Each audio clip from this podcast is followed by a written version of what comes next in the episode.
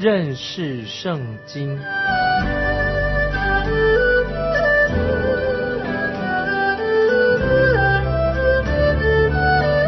认识上帝的话，把上帝的话带到全世界。本节目是由认识圣经机构和环球广播电台联合制作，欢迎收听。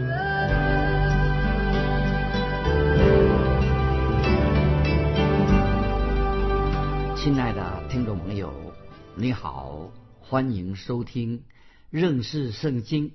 我是麦基牧师，请看启示录十九章，启示录十九章。十一、十二节，我观看见天开的，有一匹白马，骑在马上的称为诚信真实。他审判、征战都按着公义。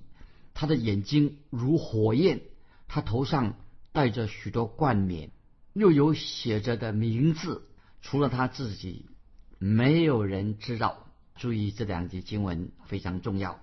这是令人震撼的场面，看起来很恐怖。单单我们读这两节经文的时候啊，会让我们真正的会心惊胆战，因为这是世上万有都要朝向这个伟大的高峰前进。注意，为什么我这样说呢？我说这是世上万有万人都要朝这个。令人惊心动魄的一个伟大的高峰的日子前进。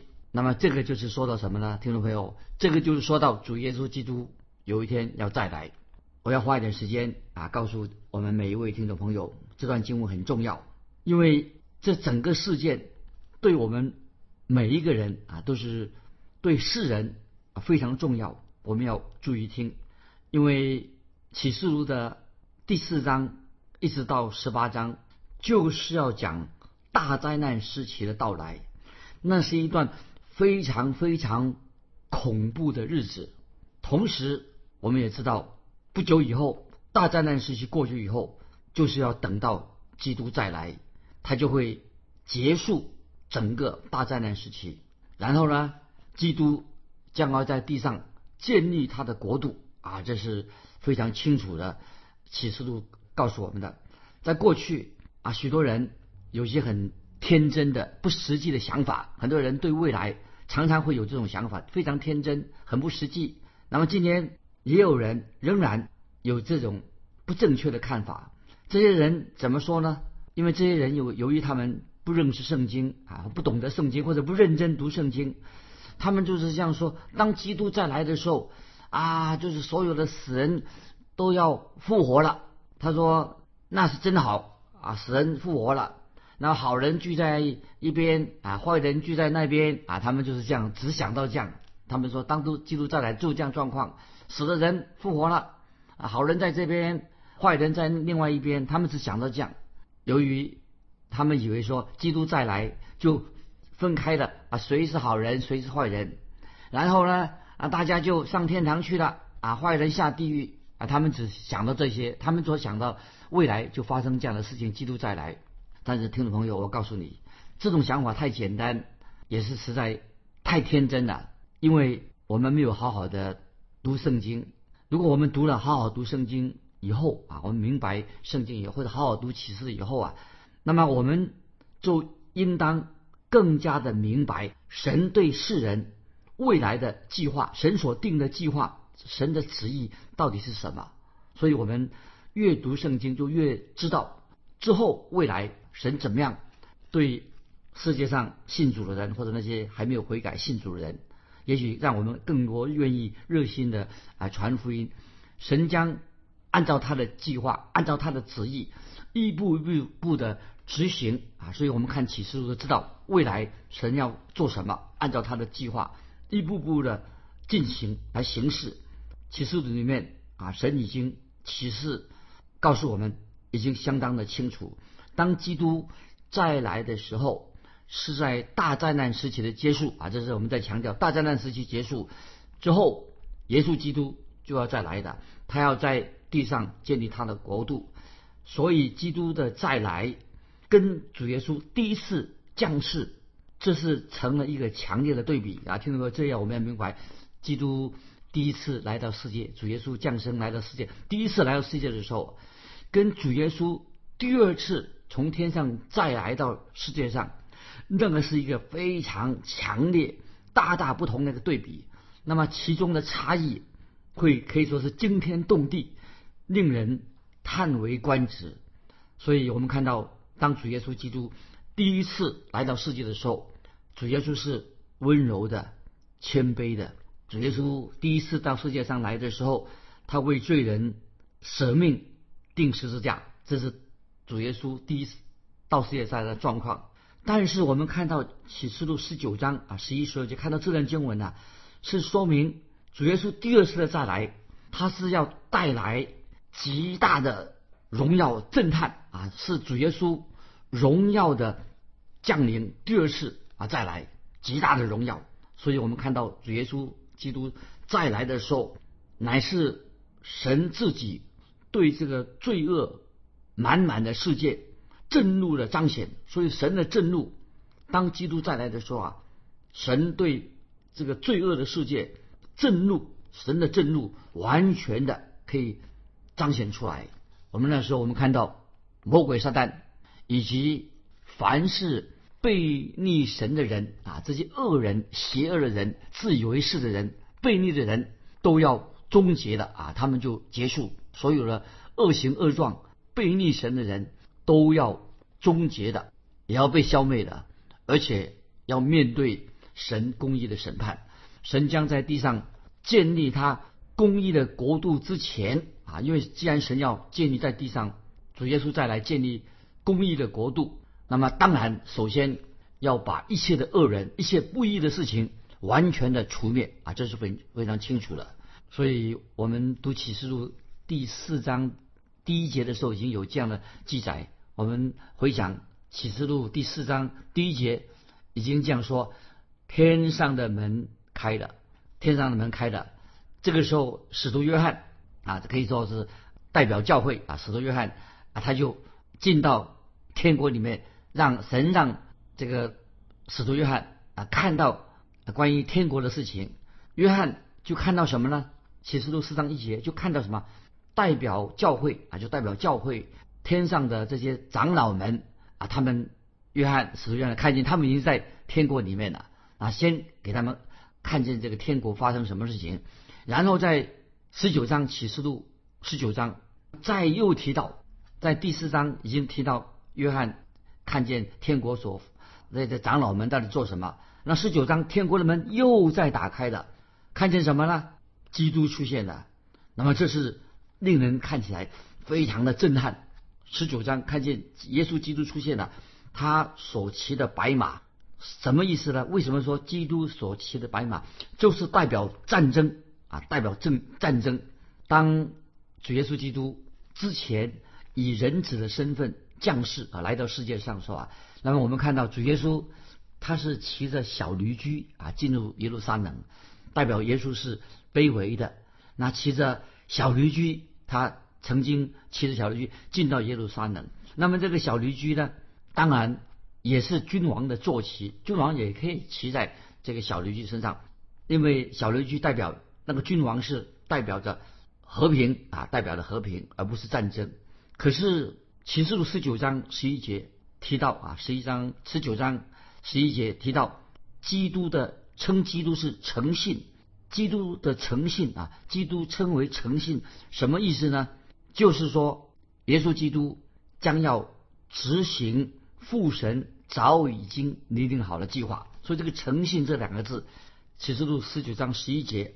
基督的诚信，他称为诚信，就是基督要执行父神已经拟定好的计划。今天有一些还没有信主的人，或者他不懂得圣经，他的讥笑说啊，他都笑啊，那他笑我们基督徒说，基督再来的记号证据在哪里呢？哦，今天我们听到一些说，我们说耶稣从死里复活升天了，将来再来啊。他有些不信主的人，但是觉得很好笑，他是讥笑啊，他们都笑着说，他说基督再来有些什么证据嘛？那个记号在哪里的？但是听众朋友，我们知道耶稣基督再来，他不是用记号的，所以他说你记象征基督再来的记号在哪里？有什么象征呢？但是我要告诉听众朋友，主耶稣自己就要在这里，他不要用记号了。当主耶稣再来的时候，他就是在这里，因为主耶稣他本为善，主耶稣他是诚信的，主耶稣他是你跟我唯一所能依靠的。那么我们听众朋友，我们要信靠主耶稣基督，我们要仰赖主耶稣基督。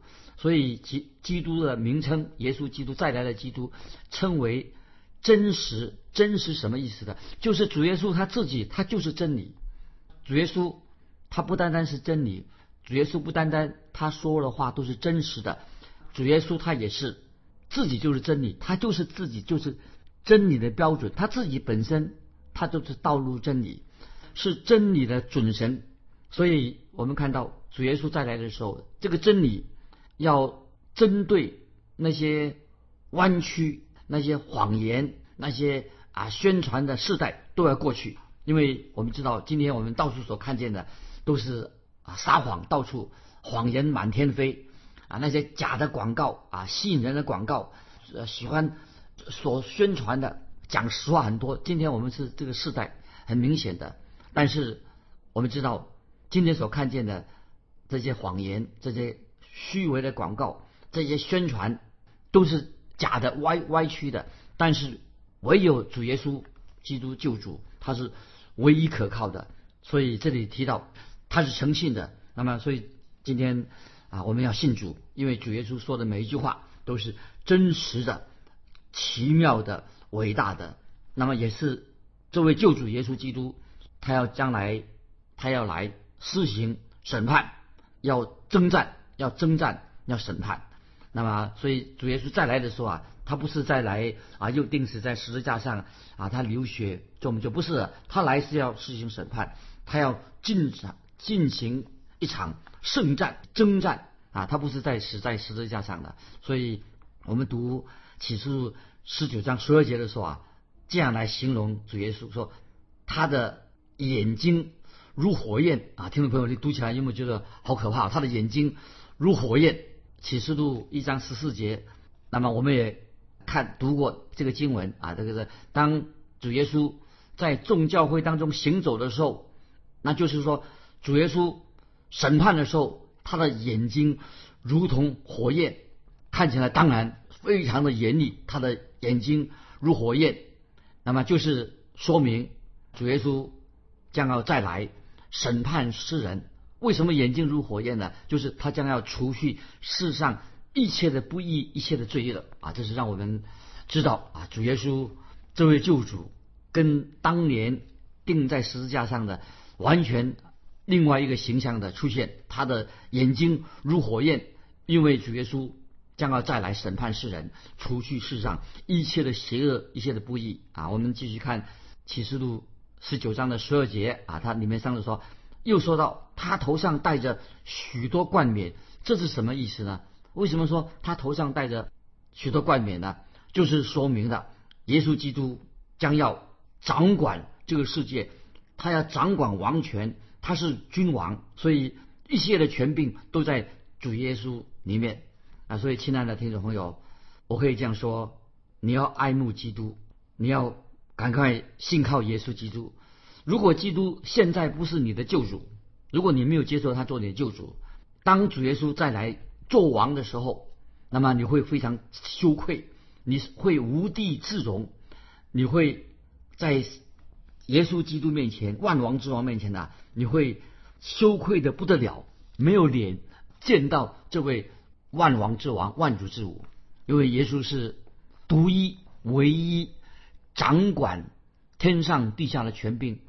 都在他的手里面啊，所以啊，听众朋友，今天啊，我们信了耶稣的人知道，主耶稣他是万王之王，是万主之主，这才是主耶稣，他不再是一个很柔弱的、谦卑的他乃是成为什么万王之王、万主之子、大君王啊！这让我们认识主耶稣的身份、未来的身份。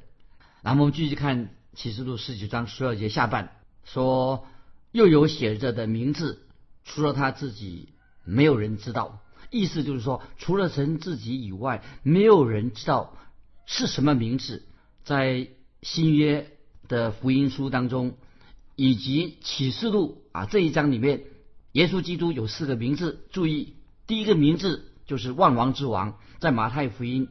那么我们知道，已经给我们介绍，耶稣基督就是王。第二，他是诚信真实的，在马可福音里面有说明耶稣的身份。是什么？他是神的仆人，仆人最重要的条件是什么呢？就是他的诚信、真实、诚信，这是仆人的特质。第三，耶稣基督他是神的道。约翰福音不断的重复，耶稣基督就是神的道。在一章一节、一章十四节，太初有道，道成了肉身。第四，说明除了他以外，没有人知道的名字的意思。这什么意思呢？这个就是。路加福音所呈现的基督，他是耶稣，他也是人子，这是很奥妙。既然他是基督，但是他也是人子，所以我们对这几个名字都很熟悉。但是很可惜，今天啊，我们随随便便用耶稣的名字来发誓，或者说今天有些不信主的人用耶稣的名字滥用耶稣的名字，或者用冒犯这个名字，或者用这个名字来亵渎神。我们知道这些人。在未来，未来他必须要为冒犯这个名字要负责任。所以，听众朋友，我们要基督徒特别要探究这些名称都有特别的意义。主耶稣他是主，他又是人子。那么，我这里要问听众朋友说：我们真正认识主耶稣吗？他是主，除了父神以外，没有人知道主。圣经说，除了父以外，没有人知道子。所以，我们听众朋友，基督徒。我们知道，当主耶稣再来的时候，他有一个名字。这个名字呢，其实除了他以外，没有人真正知道这是什么意思呢？那么使使徒保罗，他曾经他在服侍神啊，他悔改服侍神就近尾声的时候啊，保罗将要离世之前，他在菲利比书三章十节这样说：这个经文很重要，把它记起来。菲利比书三章十节。保罗啊，在离世之前啊，他这样说：“使我认识基督，晓得他复活的大能，并且晓得和他一同受苦，效法他的死。”所以，我们知道，除了父神之外，没有人知道子。所以，认识主耶稣，才能使我们对天堂有一些认识。我们知道，耶稣基督他的名字是何等的奇妙，所以我们要。以后在永生，在一生，在永生里面，我们要还要花很多时间呢，才能够真正的认识耶稣基督。当我自己在地上，现在我们在地上，麦基牧师在地上，我也信主了，变成一个基督徒了。你会发现，认识一个人以后啊，有时候我们地上也认识一些朋友，哎，我们越认识他以后啊，发现这个人不怎么样，那么觉得这个人很没有趣。以前不认识他，认识以后，这个人没什么。对不对？你有这样的感觉？但是当我们对主耶稣的时候啊，你越认识主耶稣的话，你是会越知道他是何等的奇妙，就越想更多的认识他。这就是这个意思。那现在我引用约翰福音十四章七节跟九节啊，把它记起来。约翰福音十四章七七节九节这样说：你们若认识我，也就认识我的父。从今以后，你们认识他，并且已经看见他。耶稣对他说：“菲利，我与你们同在这样长久，你还不认识我吗？人看见了我，就看见了父。你怎么说将父显给我们看呢？”我在引用约翰福音十七章三节啊，这也同样的帮助我们关于认识主耶稣的事情。约翰福音十七章三节记载，主耶稣啊，他祷告，他怎么说呢？基督他祷告说：“认识。”你独一的真神，并且认识你所差来的耶稣基督，这就是永生。所以，听众朋友，当我们基督徒来到耶稣基督面前，已经接受他做了我们的救主，我们就要开始更多更多的受教，也更多更多的认识他。所以，我自己刚刚信主的时候，刚刚认识主的时候啊，就好像上幼儿园。现在我已经啊做退休的牧师，退休了。退休之后啊，我也为我自己定了一个目标，就是我要愿意，就是目标是什么呢？我要比现在、比以前、比现在更多、更多的认识耶稣基督。所以我每天早晨起来的时候啊，我就望着窗外，我就祷告说：“主啊，感谢你给我新的一天。主耶稣，我爱你。主耶稣，我看有时我觉得我跟你相离好像很遥远，但是主耶稣，我要更认识你。”求主耶稣，你差遣圣灵住在我心里面，帮助我更多的认识你是何等的真实，何等的美善啊！这是我啊有这样的祷告，对神的祷，想要更多认识他。所以耶稣这个名字所代表的意义是非常的何等的高深，何等的深远，也是何等的奥秘，超越超越我们啊今天所认识的。所以关于这方面的主题啊，接下来我还要说一件事情，这个很重要。我认为，在永恒里面，我们不但能够更多的认识主耶稣基督，不但认识主耶稣，我们也更多的彼此的认识啊。那个基督徒或者那个人，我们以前不认识他，但是在天国里面，我们会对我们以前所认识的人更加的了解，更深入。也许那个时候，我们还会认错人。常常我们对别人不太认识。也许误对人有误解，可是将来我们在在神的国里面，在天国里面就不再有所谓的误解了。我们大家更能够同心合意，所以我想到那个情况真好。还有我这里也要说明白的，我们也会更加的认识自己，也更多的认识我们家人那些基督徒家人，认识我们的亲人，更认更多的认识自己。但有一年，我要举个例子，有一年啊夏天。我自己生病，我在医院里面养病，感谢神给我有一个机会啊，跟我的妻子就在我住院生病的时候，更加的彼此认识。我觉得这是一个非常美好的回忆。在在医院养病的时候，我才发现这多年来我的妻子曾经为我做了很多的牺牲。我妻子的诚信，我以前都不太了解，可是，在住院那段时间呢，我就更加的认识她。那么我相信啊，有一天。我跟我妻子到了天家以后啊，我们彼此之间会更多更多的彼此认识。所以，听众朋友，天家是何等荣耀的地方！听众朋友，我们这一生很快就过去了，但是我们要，我们可以在基督的爱里面不断的继续的增长，更多的认识耶稣基督，也更多的啊学习彼此相爱的功课。那么接下来啊，我们要看到再看到另外进一步的。看到基督再来的情况是怎么样子的？现在我们要读启示录十九章十三到十六节，还是重要的经文。启示录十九章十三十到到十六节，他穿着见了血的衣服，他的名称为神之道，在天上的众军骑着白马，穿着细麻衣，又白又洁，跟随他。有利剑从他口中出来，可以击杀列国。他必用铁杖管辖他们，并要踹全能神列入的酒炸，在他衣服和大腿上有写着说：“万王之王，万主之主。”啊，注意，我们现在要解释启示录十九章十三到十六节，简单的做一个解释。注意，说到基督的衣服溅着血迹。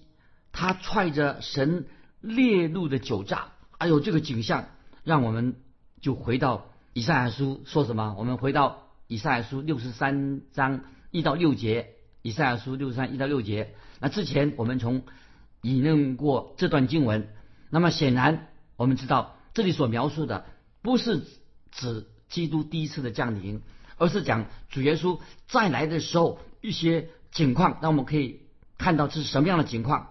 那么这这句话啊，我们可以在引自诗篇第二篇的六到九节，我们引用过。这个情况是什么呢？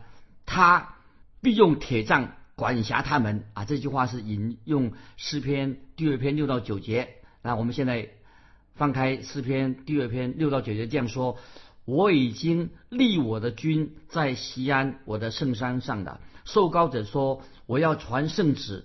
耶和华曾对我说：你是我的儿子。我今日生你，你求我，我就将列国视你为基业，将地级视你为田产。你必用铁杖打破他们，你必将他们如同窑匠的瓦器甩碎。啊，听到没有？诗篇第二篇六到九节也是讲到未来将要发生的事情，就是主耶稣再来的时候，这位公义的神。将要带着震怒再来，跟主耶稣第一次像个小微婴孩卑微的临到地上，成了一个强烈的对比。但是在这里，我们现在要读到的是什么呢？非常的明显，看见就是使我们更多的认识羔羊的愤怒啊，羔羊的愤怒。我们也看到在天上的众军啊，这里提到啊，特别也提到天在天上的众军是什么呢？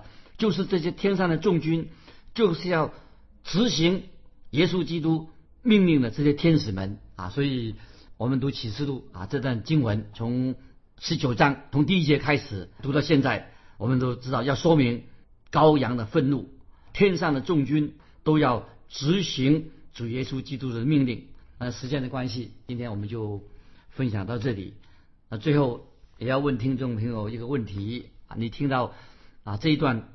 的信息之后，那我要问你，你对未来的天堂，未来的天堂有有有些什么样的期待？请你来信跟我们分享。你对天堂有些什么样的期待？来信可以寄到环球电台认识圣经麦基牧师收。愿神祝福你，我们下次再见。